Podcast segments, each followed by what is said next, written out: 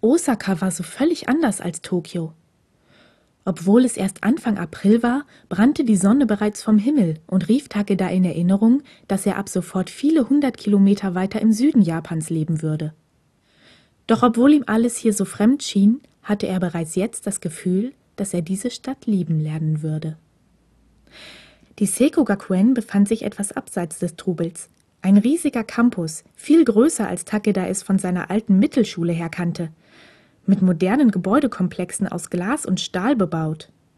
Im Zentrum des Geländes hatte ein Brunnen mit zwei Meter hoher Fontäne Platz gefunden, von dem Takeda glaubte, eine halbe Schulklasse müsse bequem darin baden können. Direkt gegenüber befand sich, von Säulen in altertümlichem Stil umrahmt, das Hauptgebäude für Lehre, Administration und Verwaltung, aus dessen Tor Takeda gerade getreten war, nachdem er, wie er in seinem Brief angewiesen worden war, seinen Anmeldebogen ausgefüllt hatte. Die nicht allzu weit entfernt angrenzenden Wohnheime der Seiko Gakuen erinnerten Takeda an moderne Hotels, und während er noch einmal seine Zulassung überflog, machte er sich auf direktem Weg dorthin. Nachdem Sie Ihren Anmeldebogen ausgefüllt haben, begeben Sie sich bitte zum Wohnheim Block A. Einer der Wohnheimsprecher wird Sie dort Ihrem Zimmer zuweisen, stand dort.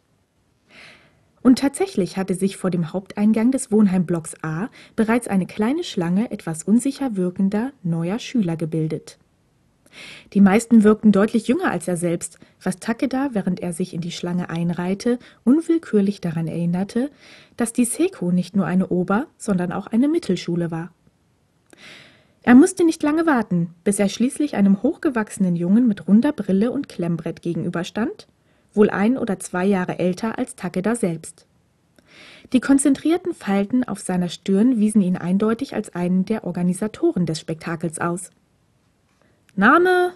fragte er mit diplomatischer Stimme, ohne Takeda auch nur anzusehen. Aki Takeda. Takeda also. Er suchte mit den Augen seine Liste ab, bis er, so schien es, Takedas Namen darauf fand. Dein Zimmer ist in Wohnheimblock C, 102. Dein Mitbewohner heißt Yuki Ishida. Wohnheimsprecher Ryo Hirakawa. Takeda erstarrte. Er musste sich verhört haben. Was ist denn? Bist du festgewachsen, Aki Takeda? Äh, Entschuldigung, was hast du gerade gesagt?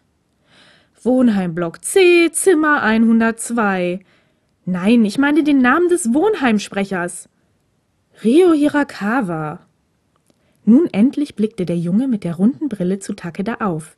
Ein leicht verächtliches Blitzen lag in seinen Augen. Soll ich es buchstabieren? Schon gut, ich bin ja schon weg, gab Takeda nun wieder mit gewohnt gleichgültiger Fassade zurück, kehrte dem Jungen den Rücken und machte sich, so rasch es seine schwere Tasche auf dem Rücken zuließ, auf den Weg zum Wohnheimblock C. Das Herz schlug ihm bis zum Hals. Vielleicht würde er Hirakawa früher wiedersehen, als er es zu hoffen gewagt hatte.